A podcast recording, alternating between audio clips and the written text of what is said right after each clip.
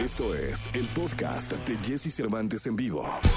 Toda la información del mundo del espectáculo con Gil Barrera, con Jesse Cervantes en vivo. Miércoles, miércoles 17 de marzo del año 2021. Me acompaña el querido Gilgilillo, Gilgilillo, Gilgilín, el hombre espectáculo de México. Mi querido Gilgilillo, ¿qué nos cuentas? Oye, fíjate que una de las actrices que yo creo siempre fue muy congruente, muy acertada, sumamente brillante y una gran actriz fue Edith González. Se dio a conocer que ya pues prácticamente se abrió su testamento. Ella falleció el 13 de junio del 2019 y desde, desde el momento de su fallecimiento, bueno, tú sabes que hay todo un protocolo, una serie de trámites pues para, para poder dar a conocer cuál es su última voluntad. Seguro que me comentan es que eh, pues la última voluntad es prácticamente dejarle todo a su hija, a Constanza Krill, y que quien eh, aparecerá como albacea durante todo este tiempo, mientras Constanza alcanza la mayoría de edad, pues va a ser su hermano. Lo que me llama mucho la atención en lo que comentan es que era una mujer brillantemente organizada,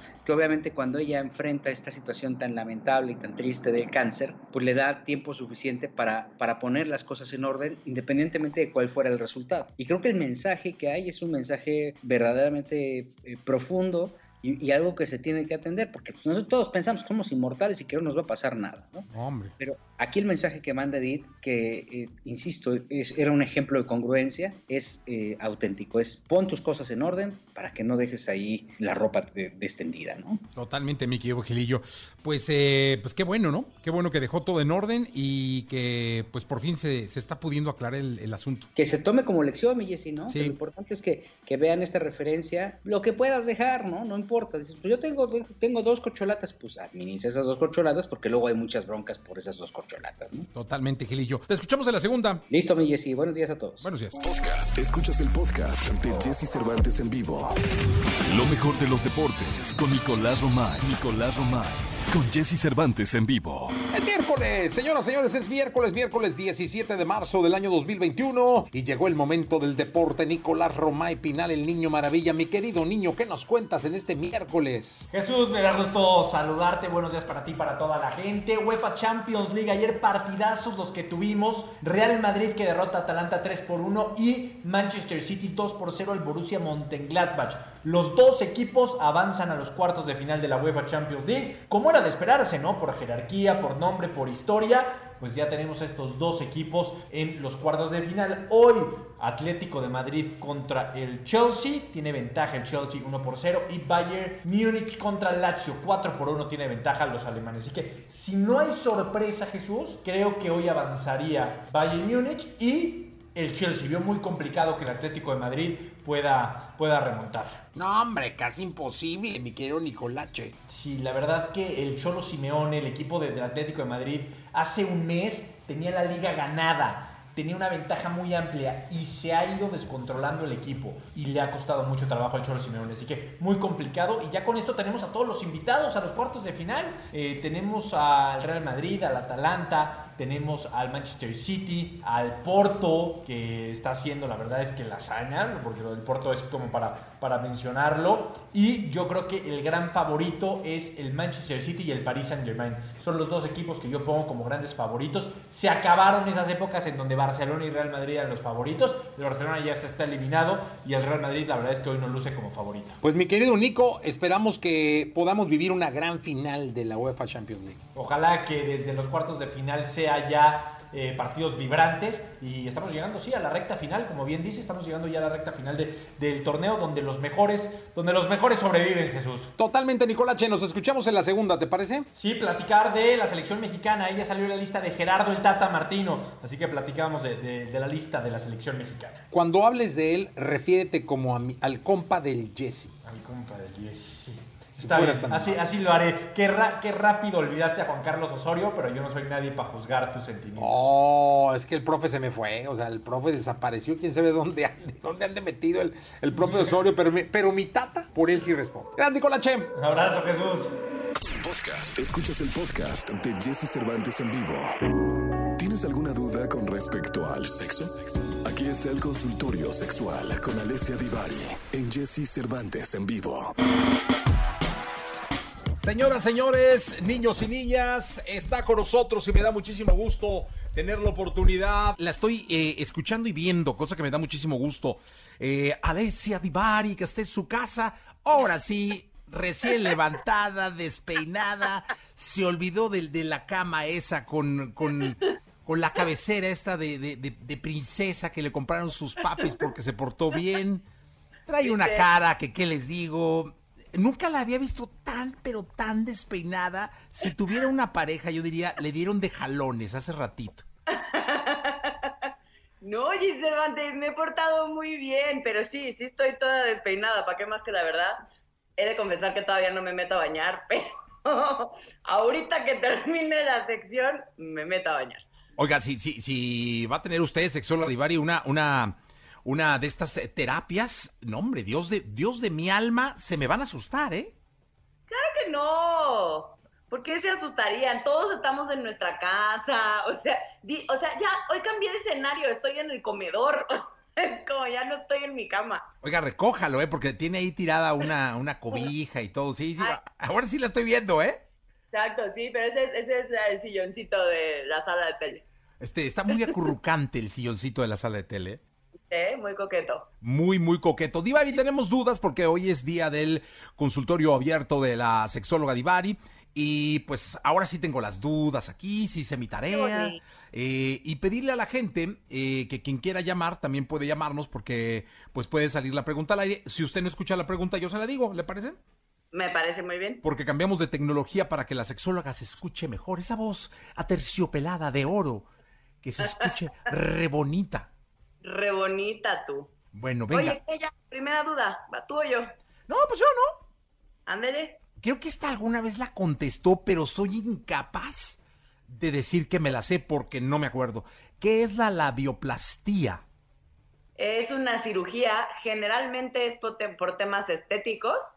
Eh, la labioplastía es la reducción de los labios menores. Hay mujeres que tienen los labios menores prominentes, es decir, que se ven eh, y no les gusta. Entonces, generalmente por razones estéticas se opera, se, se reducen, pero también es cierto que hay muchas mujeres para las cuales cuando son demasiado prominentes al momento del encuentro sexual puede causar algún tipo de molestia. Y entonces también es ahí cuando médicamente se recomienda la operación. No importa si nunca has escuchado un podcast o si eres un podcaster profesional. Únete a la comunidad Himalaya. Radio en vivo. Radio en vivo. Contenidos originales y experiencias diseñadas solo para ti. Solo para ti. Himalaya. Descarga gratis la app. Ok, entonces, eh, eso es por gusto de alguna manera, ¿no? La gran mayoría de las veces sí, casi siempre es por un tema de autoestima sexual, es decir, nos dicen que nuestra vulva tiene que ser perfecta, que nuestros labios tienen que ser súper asimétricos, y cosa que no es verdad. Todas las mujeres, cada vulva es distinta, pero hay quien tiene, no me veas así, Jay Cervantes, estoy viendo tu cara. ¿eh? hay quien, quien tiene los labios menores, muy prominentes, también vulva de orquídea, pero hay mujeres que se sienten incómodas con tener un cuerpo. ¡Hija de burlarte! O Bueno, sea, vamos, es que sabe que la siguiente pregunta además está como para Matrix, eh, pero yo se la voy a hacer textual. Nancy nos dice, ¿por qué las hormonas entran en hiperimpulso cuando nos volvemos sexualmente activos? Ándele, cuánta cosa tan académica. No, no, tan tirando aceite, o sea, es bien fácil. ¿Por qué me excito? ¿Por qué me pongo loca? O qué sé yo, pero ¿por qué las hormonas? Lo que está preguntando Nancy es por qué las hormonas se vuelven locas y por qué me siento caliente todo el tiempo cuando eh, tengo actividad sexual o cuando eh, empiezo a tener una eh, vida sexual activa. Justo porque tus hormonas se vuelven locas, empiezas a tener una gran cantidad eh, de, de impulso sexual y es perfectamente normal.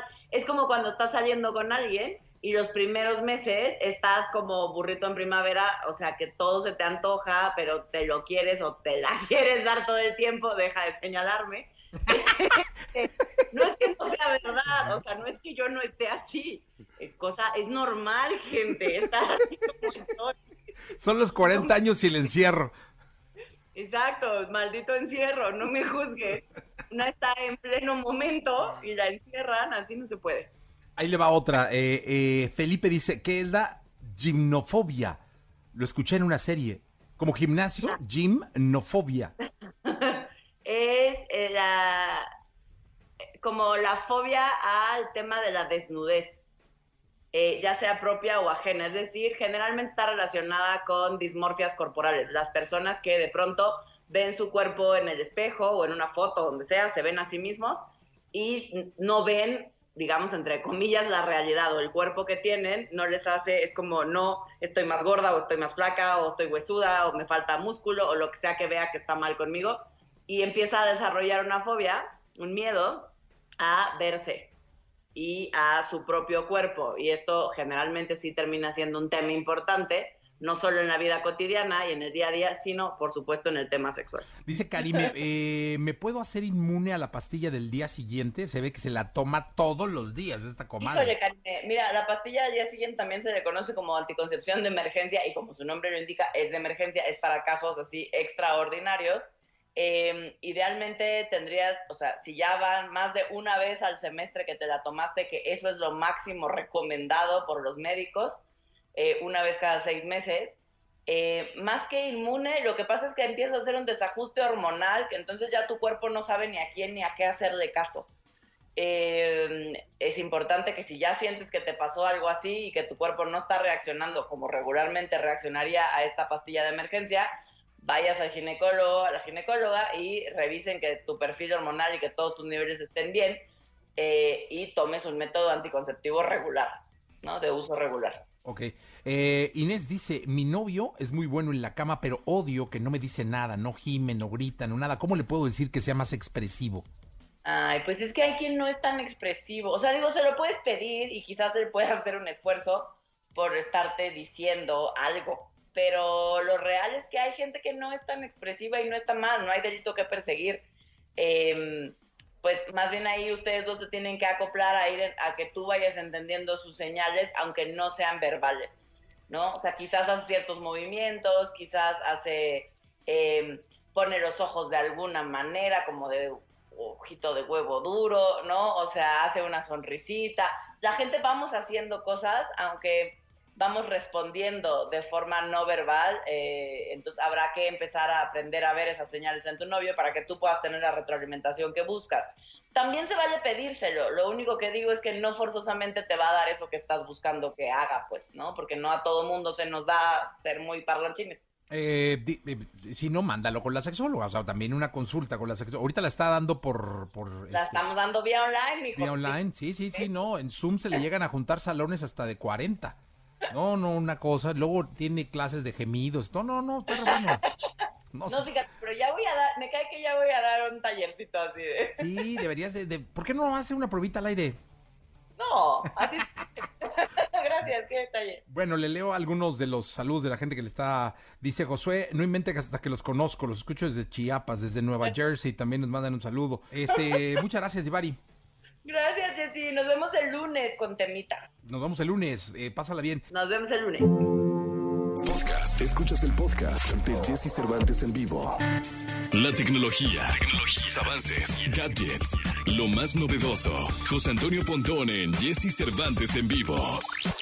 Bien, es miércoles. Estamos en este miércoles 17 de marzo del año 2021. Llegó el momento de la tecnología. Está con nosotros José Antonio Pontón. Mi querido Pontón, ¿cómo estás? Todo bien, Jesse, muchas gracias. Ya miércoles, miércoles. Eh, como diría un godín, el ombligo de semana. ¿ah? Sí, y eso como puente, ¿eh? Exactamente, y eso que fue puente. Oye, a ver, pregunta. Pregunta estilo de vida digital tecnológica para ti. ¿Qué servicios de streaming de video utilizas más y son los que pagas? Sabes que yo soy muy de tele, es decir, estás hablando con, una- con un consumidor de tele abierta. Yo, yo tengo Órale. un servicio de cable, bueno, no sé si decir el nombre, pero uso Easy, bueno, ya lo dije. Ajá. Y básicamente veo eh, Netflix y Amazon, a pesar de que también tenemos eh, Disney. Ok, ok, muy bien. Sí, creo que Netflix es como lo primero, ¿no? Lo- Sí, sí, sí, sí. Cuando, cuando quieres ver algo en, en dema- bajo demanda o quieres ver alguna serie, primero te vas a Netflix, después como en segundo lugar Prime y en tercer lugar Disney. Ahora, bueno, pues ahí te van unos datos muy interesantes en México de cómo están los suscriptores de estas plataformas. En número uno, por supuesto, y de calle,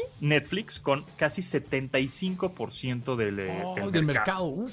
Muchísimo. Muchísimo. Después, Prime Video, que es Amazon, Amazon Prime Video, con el 9%.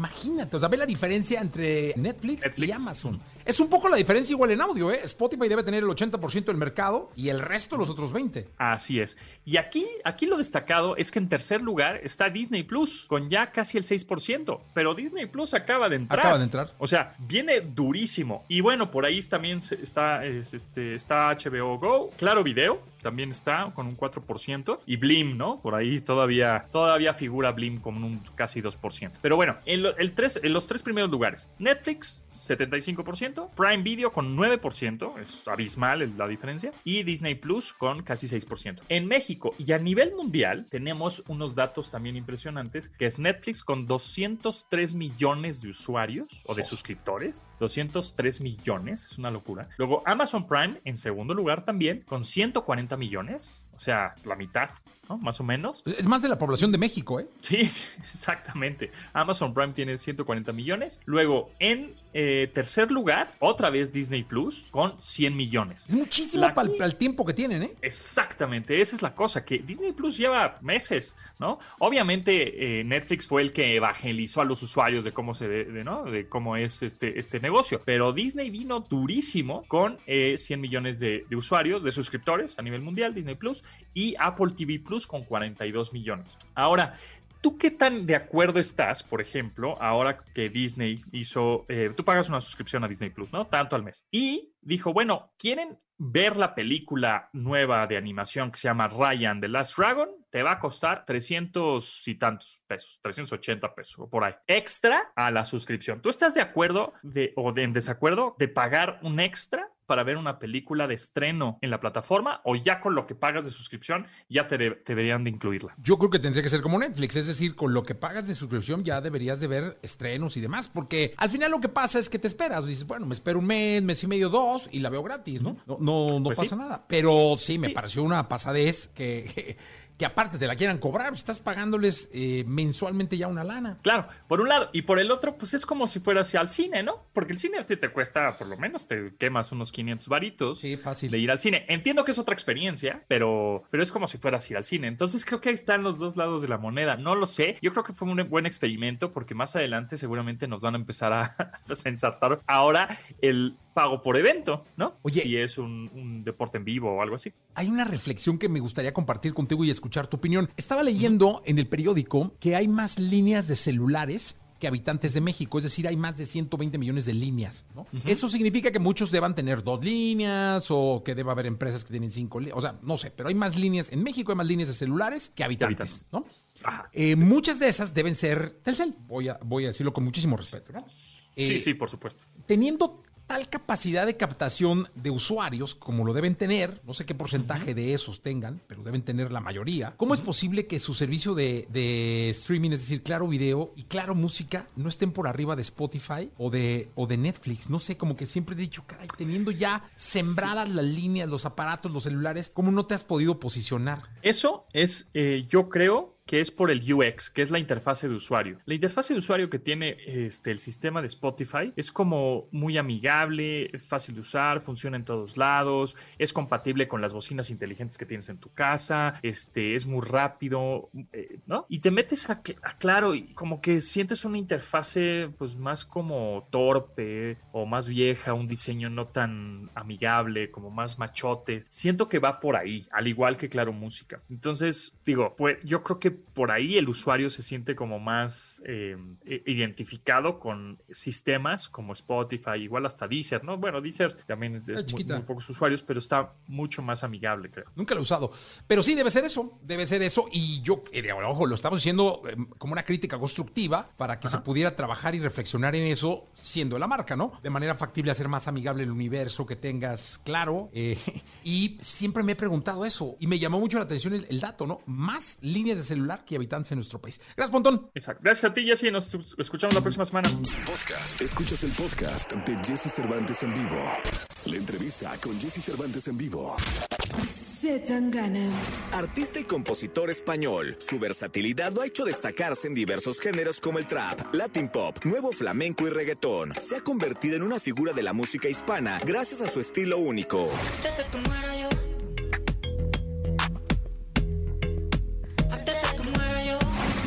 Aquí con Jesse Cervantes. En Exa nos enlazamos con Zetangana, quien nos cuenta del éxito de su más reciente producción, El Madrileño.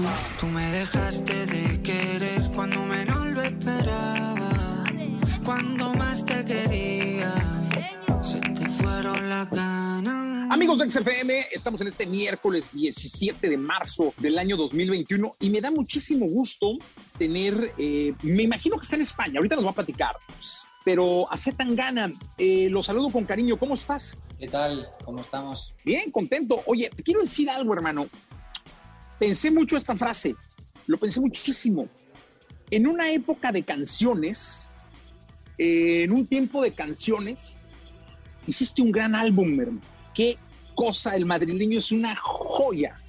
Muchísimas gracias, muchas gracias, la verdad. Eh, me encantó la manera en cómo, sin perder el estilo, fuiste para todos lados. O sea, de pronto nos dabas un toque de bachata, un toque de rock, este, de pronto nos dabas un corridito con la de Cambia.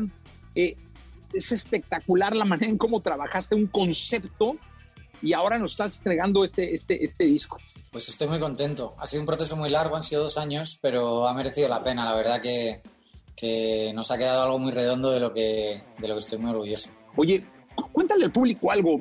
Eh, cuando digo que estamos en una época de canciones, es que muchos artistas ahora se han dedicado a sacar canciones y canciones y canciones y luego hacer un álbum cuesta porque lleva dos años, o lleva tres, o lleva cinco, y hay que aguantar. Y la paciencia muchas veces no es la, la mejor amiga de un artista. Totalmente.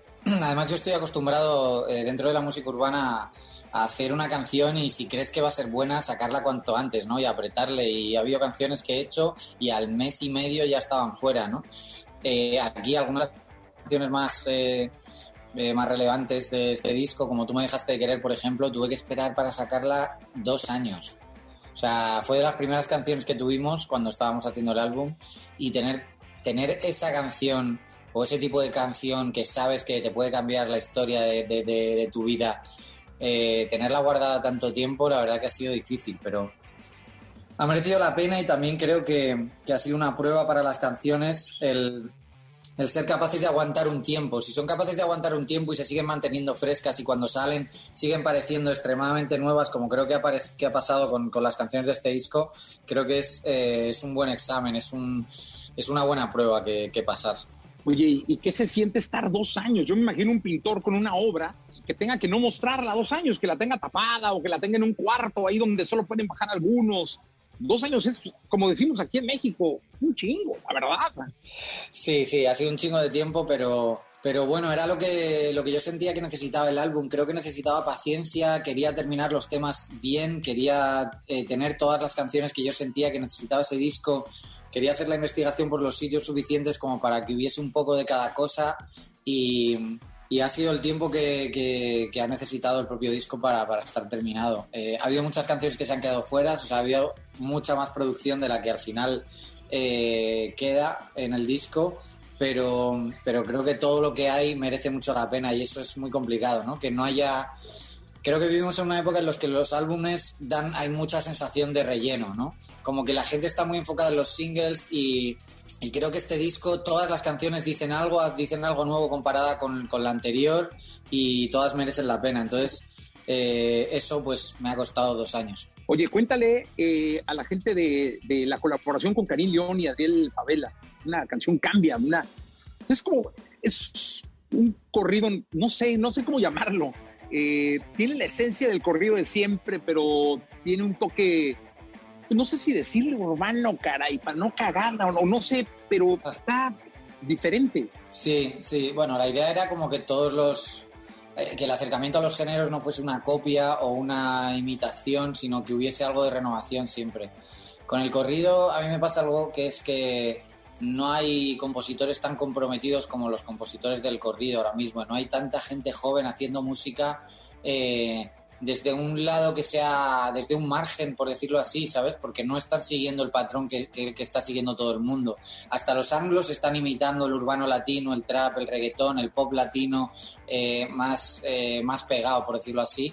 Y, y el, yo admiro mucho del corrido que son gente joven, muy comprometidos con la composición, muy, muy comprometidos con la letra, pero que pero que a pesar de eso se están manteniendo eh, eh, con un público gigante, ¿no? Y, creciendo. Entonces eso es como, eh, es algo que, me, que, a mí me, me, hace sentirme muy afín con, con este tipo de, artistas. También, bueno, la conexión con el hip hop, que es obvia por las letras, por la actitud, y luego también la conexión con la música raíz, ¿no? Hay muchas cosas ahí que se parecen al concepto de fondo del madrileño. Oye, y luego México ama Calamaro. Y esta canción de Hong Kong es maravillosa también. Sí, Calamaro es una estrella del rock, para mí una inspiración de siempre. De los artistas desinhibidos, pues el, el número uno probablemente en nuestro idioma. Oye, ¿y cuál fue, no sé, cuando ideaste esto de, de, las colaboraciones, cuál fue el primero que te vino a la mente? Bueno, la primera colaboración fue con el niño de Elche, eh, Paco, que es que, que, hice un veneno, que fue hace dos años y que digamos que ese es el origen, es la, la semilla de lo que sería este disco. Eh, con él eh, me di cuenta de que podía meterme como en la música más orgánica y para mí eh, él ha sido muy importante porque él también es un poco un disidente dentro del flamenco, es una persona que los puristas no le han, no le han respetado mucho y yo me siento un poco así, como que estoy eh, metiéndome en la música raíz fuerte, ¿no? con conocimiento de causa, como quien dice, pero, pero también como haciendo un poco la mía. ¿no? Entonces para mí Paco es muy importante aquí en España y el respeto que él tiene eh, para mí ha sido también muy, muy importante. ¿Cuándo, ¿Cuándo te veremos en México? Pues pronto, estamos deseando ir eh, en cuanto el COVID nos deje. Eh, es un lugar al que voy dos o tres veces al año desde hace mucho tiempo y el COVID me ha impedido esta vez mantener esta rutina, así que estoy deseando llegar. Oye, y me imagino que también esto del COVID, pues puso en jaque a, todo, a toda la industria, ¿no? Porque esto de los conciertos, esta, esta emoción, esto que te llevaba a llorar en un escenario, ustedes y nosotros como público, pues a ustedes los puso en jaque, ¿no? Pero me imagino que estás deseoso de ya volver a los escenarios. ¿Cómo pinta el 2021 para esto? Pues no lo sé todavía, no sé cómo pinta, estamos ahí tratando de buscar la forma. Yo tengo muchísimas ganas de que, de que esto suceda, sobre todo eh, con, el, con el público con el público que no es de España, porque siento que este disco conecta muy distinto con, otra gente gracias a los colaboradores y es la primera vez que tengo tantas ganas de mostrarlo fuera antes que, en España. Entonces, eh, tiene que suceder. Oye, y también hay algo que te tengo que decir porque lo pensé, caray.